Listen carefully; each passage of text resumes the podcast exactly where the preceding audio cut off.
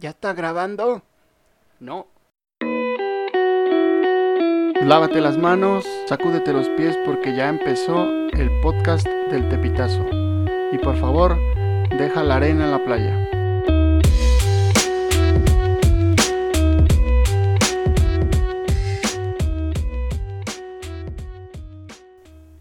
Hola y bienvenidos al segundo capítulo del podcast de El Tepitazo, el podcast del blog chacotero más audaz, solo para los lectores inteligentes. Eslogan robado descaradamente de la revista española La Codorniz, que dejó de emitirse en 1978, año en el que todavía yo no nacía, así es que como yo no nacía, puedo decir que no lo conocía. Pero más que robo, le vamos a llamar homenaje.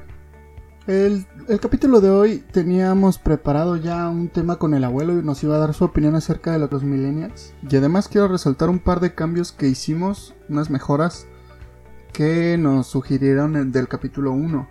Por ejemplo, el audio mejorado o la música que están escuchando de fondo. Música que voy a pedir en este momento que se quite. Porque tengo algo muy serio que decirles. El lunes pasado despertamos con la noticia de que Miguel Barbosa quedó como gobernador del estado de Puebla. Esto debido a que el padrón electoral de Puebla se hizo bien pendejo y no fue a votar. Un 70% de ausentismo y todo lo que ya deben de saber respecto al tema, así es que no los voy a aburrir más con eso. El detalle vino cuando yo me atreví a publicar en mi página de Facebook un post que al parecer hirió a dos o cuatro personas por ahí. Entonces de esto deriva lo que estoy haciendo en este momento. Voy a cambiar el tema del segundo capítulo para atender estos temas. Originalmente, como ya les comenté, teníamos al abuelo, pero eso ya va a ser para el tercero, cuarto o centésimo capítulo, todavía no sé. Así que sin más entro al tema. Primero voy a dar una breve explicación de lo que sucedió, para pasar a contarles brevemente la historia y el objetivo del tepitazo, que es mi respuesta para este par de detractores. Porque hubo un par más, pero por ejemplo, este es un tarambana que me preguntó, o sea, sin más, posteé y me preguntó que si era priista. Y otra chica que me dijo que siga con mis mensajes pasivo-agresivos, pero en realidad nunca se decidió si sí o si no, y no dejó en claro su punto, entonces, eh, pues estos no vale la pena ni responderles, ¿no? Rápidamente les cuento.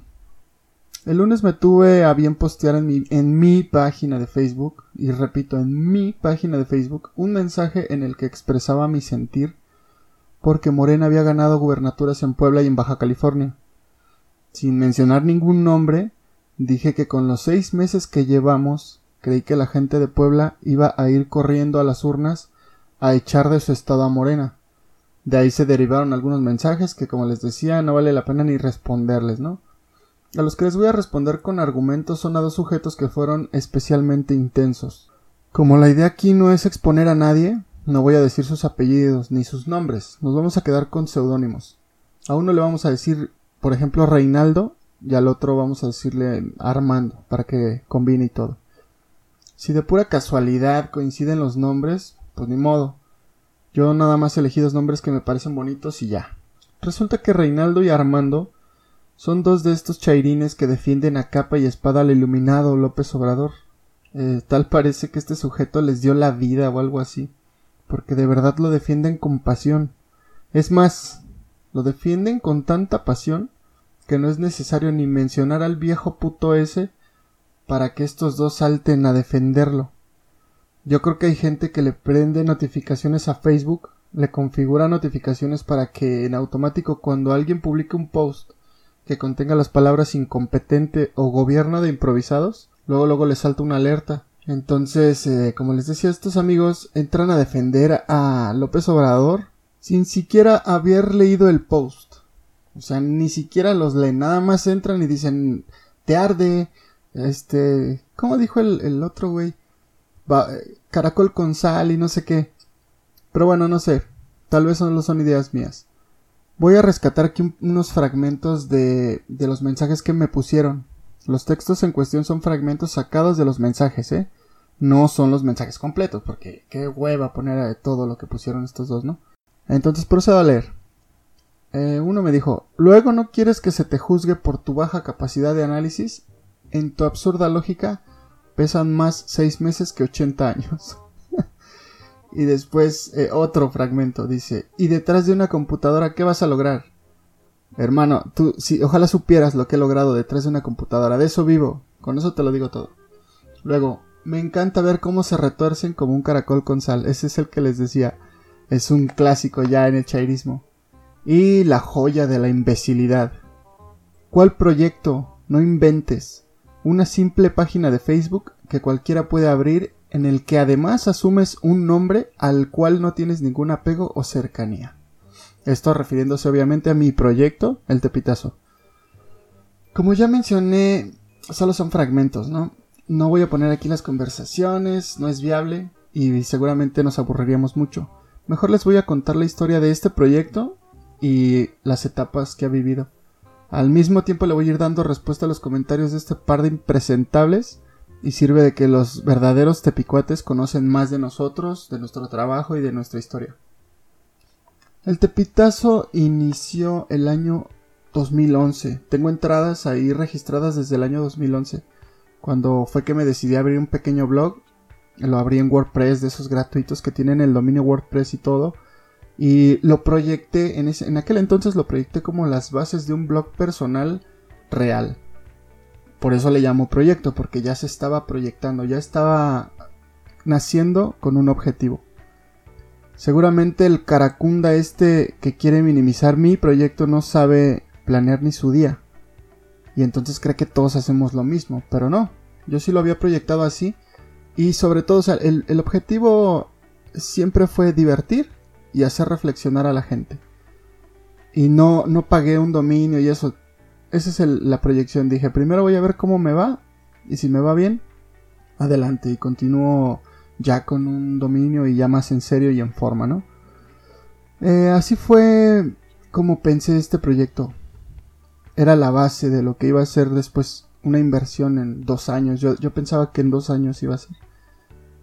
Eh, tener cierta audiencia, haber encontrado mi estilo también, porque yo ya había colaborado como escritor en varios lugares, y de hecho en un par de lugares famosos. Eh, esos lugares me daban una línea, tenía que respetar el tono del sitio en el que estaba escribiendo, porque ellos ya tenían su estilo, ya tenían su tono, y pues no puedes escribir en un blog de cultura o de tecnología como si fueras el reporñero. Creo que se entiende, ¿no? Yo tenía la inquietud de tener un lugar mío en el que pudiera poner lo que se me diera la gana. Realmente groserías o chistes de lo que se me diera la gana, lo que fuera. Sin que un editor me quitara las bromas que consideraba de mal gusto o muy negras para su humor, no para el mío. Que no necesariamente tienen que coincidir. Así que en aquel entonces abrí un blog que se llamaba Nothing But the Truth. Creo que todavía anda por ahí en internet. Ese sitio pasó sin pena ni gloria, y en él estuve haciendo muy de vez en cuando entradas que eran todas las versiones previas, digamos, a lo que conocemos hoy, ya en el Tepitazo. Ahí nacieron las entrevistas con tal y tal y tal, las reflexiones, que por cierto antes se llamaban perestroika, así se llamaba la categoría, y hacían alusión al apellido de nuestro escritor Juan Pérez, que era el intento de hacer algo así como la filosofía de Juan Pérez, la perestroika. Y que por cierto, eh, Juan es el que me acompaña desde aquel entonces, fue el primer eh, colaborador del Tepitazo. En cada etapa incorporé algún personaje, como Juan, este, o alguna categoría nueva, siempre manteniendo el objetivo del sitio, como dije antes, entretener y hacer reflexionar a la gente. En ese sitio estuvimos hasta el año 2013 aproximadamente, eh, año en el que el Tepitazo dio un paso más yo consideraba que ya había encontrado parte de mi estilo y lo había dividido en dos además. También había definido algunas secciones que quedarían ya fijas, pero sobre todo había agarrado experiencia, tanto con las letras como con la gente, la más importante, porque no a todos les gustan las bromas, no sé, de Jesús, de la iglesia o en relación a las religiones, son creo que las que más problemas me han causado. Hasta hoy, ¿no? Que hacemos de López Obrador. Así que tomando eso toda esa experiencia y todas esas letras como base, se creó la segunda etapa, que si no mal recuerdo se llamaba Libros Libres. Ese blog se creó no en WordPress, sino en Blogger, y que en, aquel entonces estaba muy buena. Y en esta nueva etapa todavía mantuve el tono del blog, mantuve también los personajes y además quise incorporar una nueva función como de hacer reseñas de libros, pero libros que encontraba en las librerías de viejo o en la red. No, no así como los libros de moda de Harry Potter o los clásicos de El Señor de los Anillos o Cien Años de Soledad, no, no. Sino libros que no fueran tan comunes. Esto con el afán de darlos a conocer y bueno, pues ese experimento puedo decir que fue un gran fracaso en relación a los libros, porque el blog, Libros Libres, fue un éxito. Llegó a tal grado que un, por un ataque hacker, eh, en aquel entonces blogger, me, nos dijo, o me dijo, tienes de dos, cambias el nombre del blog o lo das de baja porque pues estaban atacando los servidores de ellos. No es así como que mi sitio tuviera un servidor, ¿no? Sino hay miles de blogs en un solo servidor y todos eran este, pues, estaban bajo ataque. Cambiar el nombre significaba que tenía que cambiar la URL y pues perder todo lo que ya había ganado hasta ese momento en audiencia, en letras, moverme, todo eso eh, implicaba cambiar la URL. entonces decidí darlo de baja. De ese blog salió el reporñero 2013, algo así, y había una señora que quise retomar acá en el tepitazo que se llamaba Doña Mari, no sé si alguno la recuerde, pero nunca pude desarrollar ese personaje femenino como a mí me hubiera gustado, como que siento que se notaba, ¿no? Que no era realmente un personaje femenino, entonces tuve que dejarlo por la paz. Al cerrar ese sitio fue que decidí ya por fin dar el salto y poner un lugar en el que yo tuviera el control del dominio, de la publicación del tema del sitio, del tono y de absolutamente todos los aspectos en relación a ese blog. Además, también fue cuando decidí abrir cuentas ya en redes sociales con el nombre y todo, porque si se fijaron, eh, los nombres fueron evolucionando, fueron cambiando, no, no evolucionando, nada más cambiaron. Hasta este momento fue que dije, el tepitazo me gustó, ya lo traía en la cabeza de tiempo atrás. Y fue cuando dije, busco el dominio, si está disponible, se hace. Entonces abrí las cuentas en redes sociales y ya quise tener una presencia más sólida. Eh, hasta este punto del camino yo trabajaba solo. Todo esto, esto que les cuento, yo siempre he trabajado solo. Por lo que la primera versión del tepitazo.com era muy fea. La verdad era un tema ahí este, en el que yo hice las imágenes de las categorías, como mejor entendí. Yo hacía las imágenes de las entradas. Todo el sitio era de color blanco con letras negras y uno que otro pintadito de rojo ahí en las fotos. La verdad es que se veía muy feo y yo me daba cuenta, o sea, yo lo veía y decía, no, está feo, la verdad está muy feo. Eh, cabe mencionar que en estos portales que les estoy contando, pues me fui trayendo las entradas que, que vengo haciendo desde 2011. Las que me gustaron, ¿no? Pasándolas de blog en blog así copiando, pegando con las fechas. Y cada que lo hacía parecía una mudanza, en la que escoges qué te vas a llevar y siempre terminas dejando algo atrás porque no te gusta, porque te da pena y así, ¿no? En esta primera versión ya con el nombre Tepitazo me sentía más seguro, salvo como ya les dije con el look and feel del sitio, ya me gustaba más, ya había agarrado más forma, hasta la escritura, ¿no? la forma en la que expresaba ya las cosas. Yo sabía que el sitio era feo, ya lo sabía. Así que abrí una convocatoria en freelancer.com para que algún diseñador, yo ya necesitaba de un profesional, este, a ver quién se animaba a ayudarme con el tema. Obviamente con un dinero de por medio, ¿no? Y fue ahí que conocí a Juan Jenkins. Él me mandó un mensaje ahí en Freelancer y me dijo, ¿sabes qué onda? leí lo que escribes, me gusta tu proyecto, quiero trabajar contigo, pero como equipo, no trabajar para mí, sino trabajar conmigo y sacar adelante el proyecto juntos. ¿Le gustó? Eh, si se fijan ahorita en el tepitazo.com, en la parte de hasta abajo, en el Führer, así se llama, eh, hay una leyenda que dice algo así como diseño de imágenes por Juan Jenkins y trae un enlace que te lleva al trabajo de Jenkins, al ya al profesional. Pues ese buen amigo mío fue el que creó la imagen anterior del tepitazo que tenía un poquito más de verdes y habían ahí unos lonas de puestos y eso muy bonito. Y también la imagen nueva del tepitazo la hizo él. Me hubiera gustado que, bueno, seguramente habrá algunos que sí conocieron la primera versión del Tepitazo, porque la diferencia es de polo a polo. Jenkins le trajo frescura y una imagen muy, muy bonita a mi parecer. A mí me gusta mucho el sitio. Eh, luego ya trabajamos juntos. Empezamos a hacer los marcos de las entradas y de acuerdo a lo que yo le platiqué que estaba buscando para el look and feel, fue que él fue armando todo eso. Y la verdad, como les digo, a mí me gusta mucho. Trabajando así, juntos, iniciamos otra nueva etapa que a mí en lo personal me gustó mucho y con la que estábamos consiguiendo lo que yo nunca pude hacer solo. El Tepitazo como un colectivo cultural digital. Seguramente se acuerdan también que así se le conocía al Tepitazo como colectivo cultural digital. Esa etapa duró un año y cacho y consistía en compartir el material de artistas que no tenían escaparate. Realmente gente que hacía cosas, que escribía, que cantaba, componía música y eso, pero pues no se podían dar a conocer más que como nosotros, ¿no? Su paginilla de Facebook o por ahí buscándole en redes. Ahí presentamos poetas, escritores, músicos. Me acuerdo mucho de un grupo de rap llamado La Hermandad que hacen cosas muy buenas, se los recomiendo. Pero como todo principio tiene un fin, se terminó con eso por falta de colaboradores. Realmente eso fue lo que pasó es mucho trabajo para una sola persona y pues me vi en la necesidad de cerrar ese ciclo del año pasado. Algunos se han de acordar del post en donde lo anuncié. Y ahora es que estoy de nuevo solo, pero con mucha más experiencia, muchas más ganas y empujando ya al tepitazo como un concepto y una idea.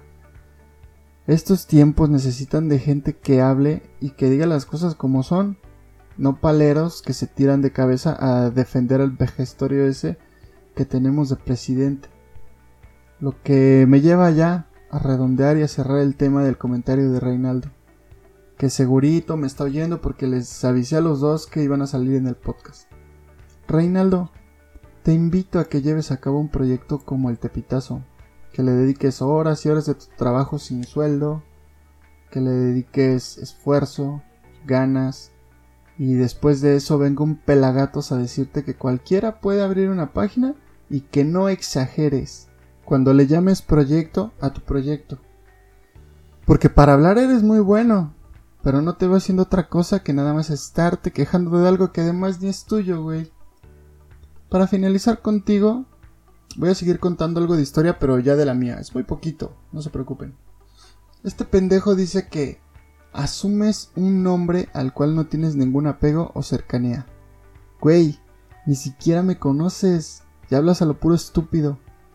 Yo nací en la colonia Morelos, viví hasta mi edad adulta en Ferrocarril de Cintura. Estudié en la, en la diurna 5 en Lauro Aguirre. Trabajé en Tepito varios años, trabajé ahí en Tenochtitlan, en Rivero, luego ya me fui para los locales y los puestos de Mixcalco. Así que con qué pinches huevos me dices que no tengo apego o cercanía a Tepito, güey. Tengo tanta cercanía que mi mamá sigue viviendo ahí en el barrio, tengo familia allá, amigos, ya últimas, güey. ¿Qué más da el nombre de la página cuando lo importante o lo que te debería de interesar es el mensaje? Ya para terminar nada más quiero decirle a todos esos chairos que están cagando el palo en las publicaciones que sean un poco más críticos que piensen antes de escribir sus pendejadas. Porque entiendo que estén endiosados con este cabrón, pero al final lo único que les queda es su persona, y si no la cuidan, los perjudicados son ustedes. Los que hacen el ridículo son ustedes, los que van a seguir en la misma situación que están. Así está el PRI, el PAN, Morena o el que venga después, pues son ustedes. No se tiren de cabeza por nadie, piénsenle poquito antes de escribir y esto se los digo en buen pedo. Les va a servir para toda su vida. El fanatismo no es bueno. En nada. Y mucho menos en política. Abran la mente. Utilicen el cerebro. Como mexicanos hemos demostrado más de una vez que somos inteligentes, creativos y muy unidos. ¿Por qué insultar y demeritar el trabajo de un compañero que lo único que quiere es que México se quite de lastres como López Obrador? Si no te gusta lo que hago, Está bien, no lo sigas, no lo veas, no lo leas. Pero ya dedicarte a estar jodiendo, güey, es patético. Solo sacas a relucir primero la poca educación que tienes. Y segundo, la triste vida que llevas. Te invito a construir. Si vas a criticar, hazlo con fundamentos y bienvenido. Con razones. Pero sobre todo te invito a pensar. Quítate los nombres ahorita de la cabeza. Quítate el nombre del presidente, quítate el nombre del partido y piensa, ¿qué estaría diciendo yo si en vez de Andrés Manuel este cabrón se llamara Enrique Peña? ¿Qué estaría posteando si en vez de Morena su partido fuera el PRI? Inténtalo y verás cómo tu panorama cambia y entonces tendremos los ciudadanos que necesitamos. Críticos, pero justos. Que exigen, pero también cooperan. Que no hablan a lo pendejo, pero se quejan en las urnas. Ahí es donde te tienes que quejar, no conmigo en una página de Facebook. Ya con esto Después de 21 minutos y medio llegamos al final del podcast con un sentimiento agridulce. Prometo más chacota y menos historia para el capítulo 3. Ya eso se acabó, no voy a volver a responder nada de lo que me digan. No se olviden de compartir el podcast hasta que lo escuche el pinche presidente porque les digo una cosa y este es mensaje para los de mi teléfono. No nos vamos a callar, no vamos a endulzar las palabras y si es un incompetente, así se lo vamos a decir. Este último mensaje fue pagado por la paranoia. Así que hasta el siguiente capítulo, mis tepicuates, que tengan un excelente fin de semana y pórtense bien. Adiós. Y eso fue todo por hoy. Nos vemos la siguiente semana. Y recuerda, si yo digo tepi, tú dices tazo. Hasta la próxima, mis tepicuates.